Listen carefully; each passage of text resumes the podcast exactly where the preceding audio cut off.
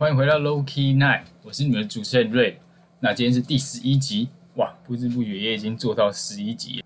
那今天的主题是：现在觉得没用的经历，在未来的某些时刻，它终将会成为让你蜕变的关键。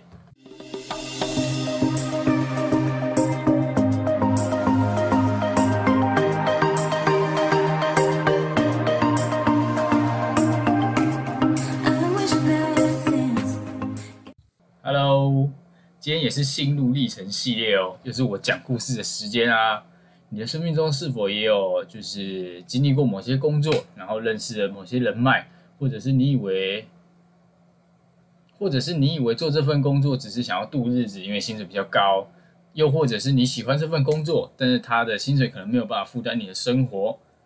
那我曾经做过不下十种的工作，就是举凡加油员啊、外场服务生、厨助。厨师、作业员这种，然后我也发过传单啊，举过牌子，这些看起来再平凡不过的工作，能带给我怎么样的启发或影响？我其实也不敢多想。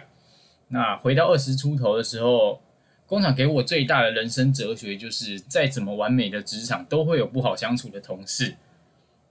那你不能因为哦，我讨厌这个同事，他很机车，我不想要跟他共事，然后你就因为这样想要换工作，因为你不管换到什么职场，你肯定都会遇到这种。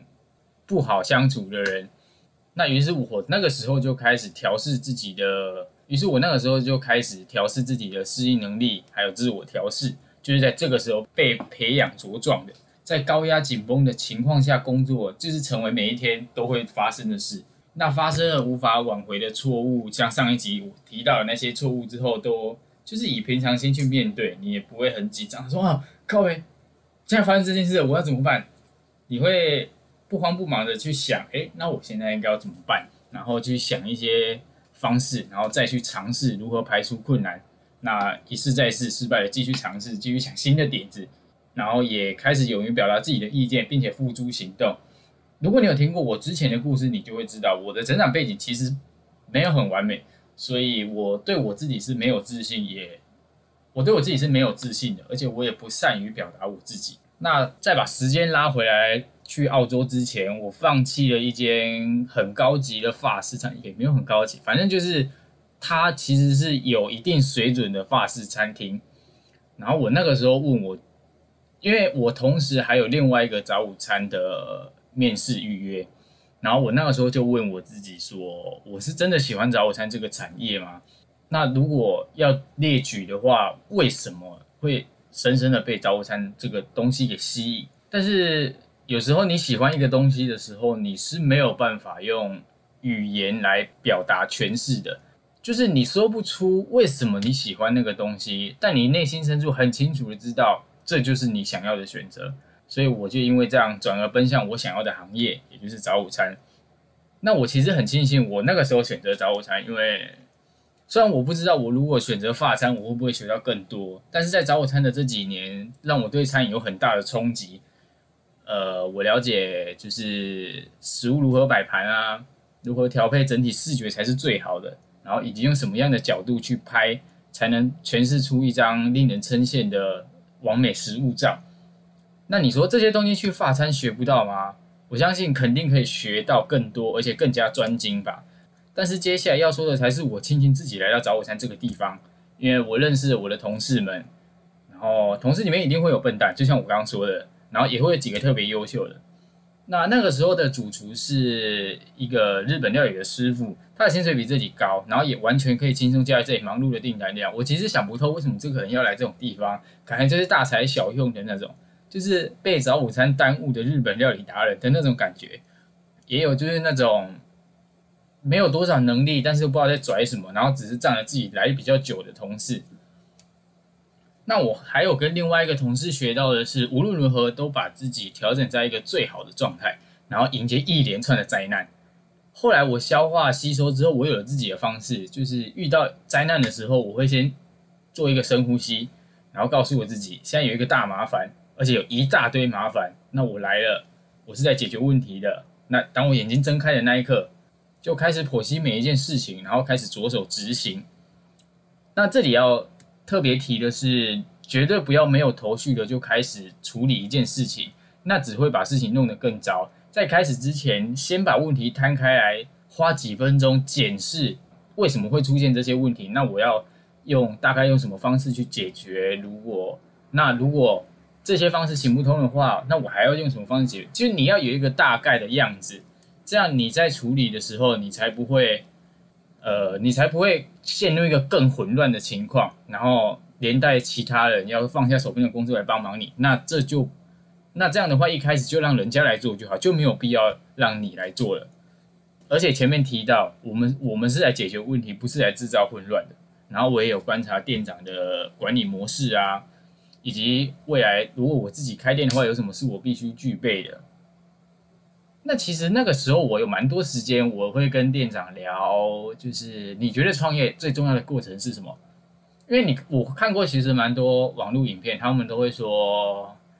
呃，你要有充分自己的规划啊，或者是你要有一笔蛮大的预备金，当然这些都是比较现实层面的问题。那也也会有那些比较感性面的，比如说你要勇敢的做每一个决定，然后勇敢的承担失败。我以为我那个时候问店长的时候，他也会给我这种比较浪漫一点的答案，但是没有，他直接说他觉得是人力管理，还有人力训练，因为。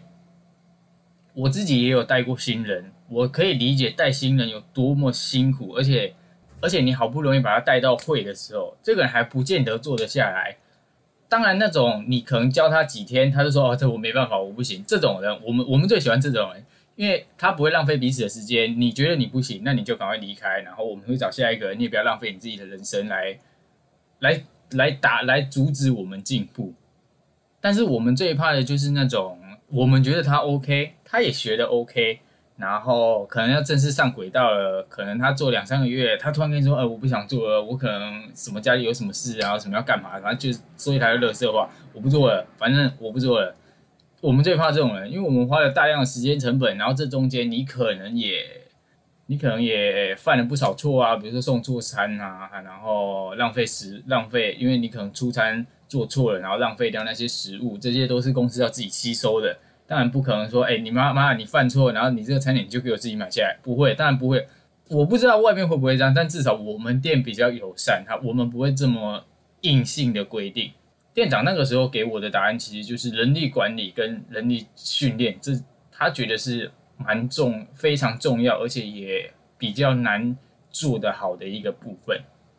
那再把时间拉回到我要出发，出发到澳洲之后，那时候也快要过年了。然后我参与室友他们办的除夕围炉，这个我在之前的澳洲故事里面应该都有提到。那我是家里比较会煮的人，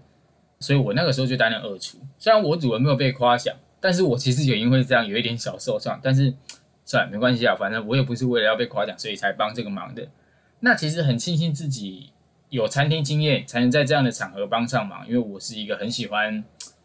跟着大家一起工作的那种人，然后甚至也帮朋友室友煮午餐跟晚餐啊。我是一个很爱赖床，而且又很懒的早午餐厨师。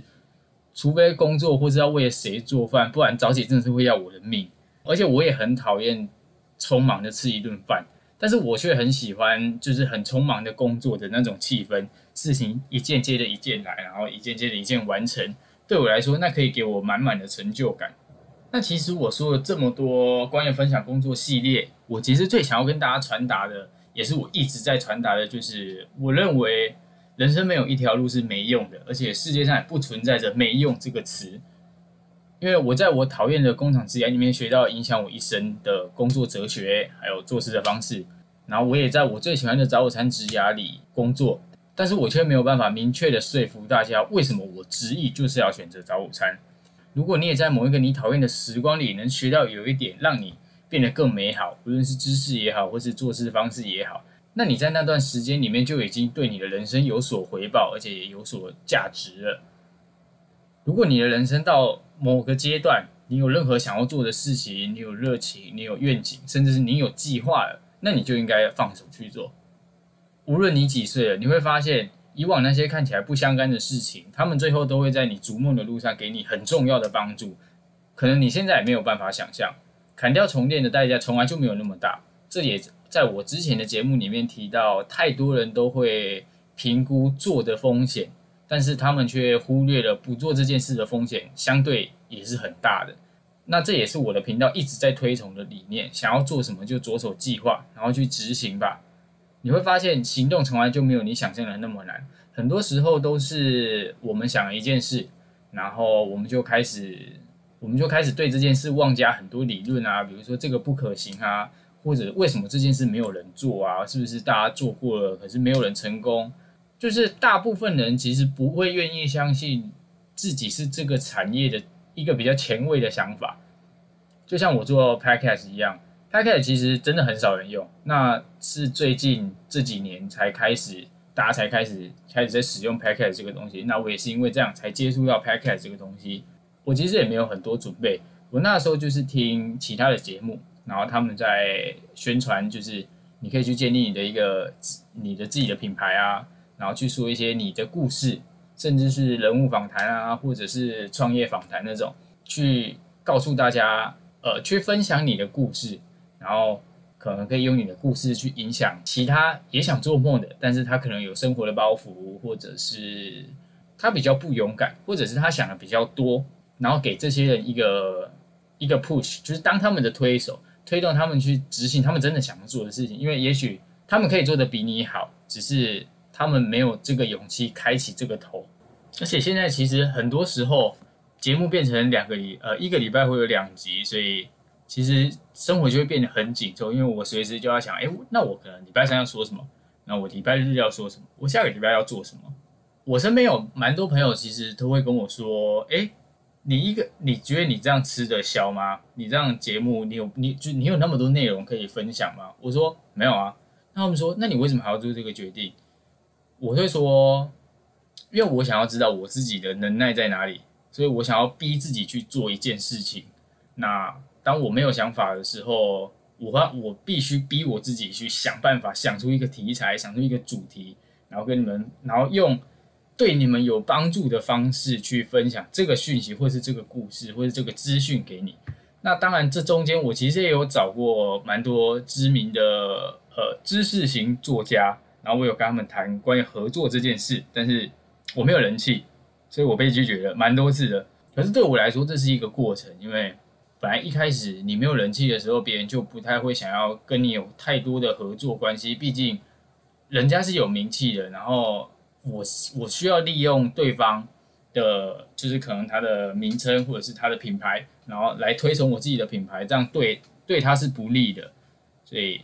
当然会被拒绝，那很正常。只是我就觉得没差，反正我有问，我有机会。如果没有问了，没没机会，那也就算了。等到哪一天我有名气了，就是或者是我有影响力了，我可以再回去找他。那我们我们可能还会有合作的机会。所以我做 podcast 其实就是给自己设下一个陷阱，然后让自己让自己跳进去之后，强迫自己每天自律。每天过得很自律的生活啊，然后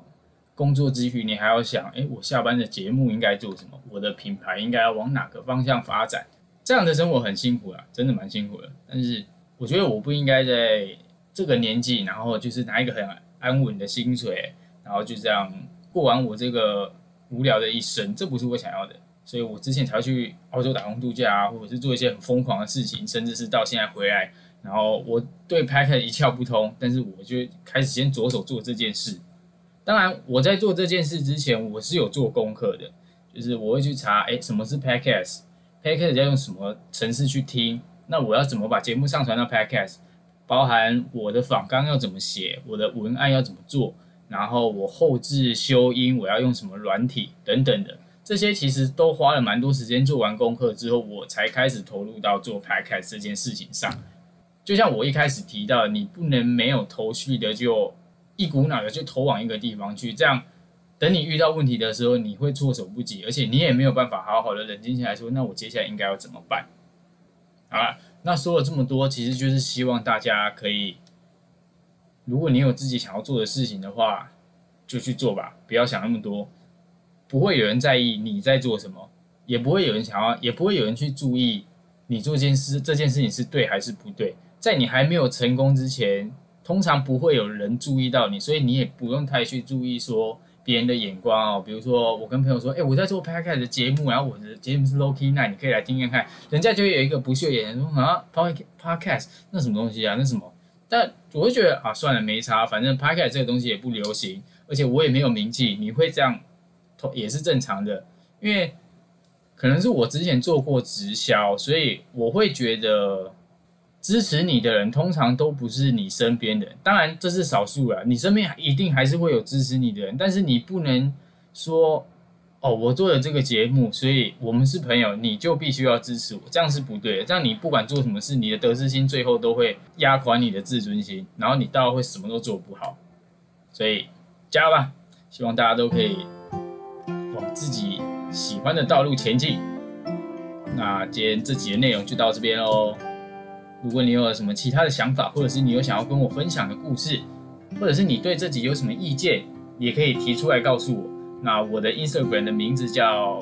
R A I D 点 L A N，那我也会发一篇就是今天节目的文章，你可以到那篇下面留言，让我知道你的想法。然后也欢迎你分享给你觉得有需要的朋友们。那我们就下个礼拜三见喽，拜拜。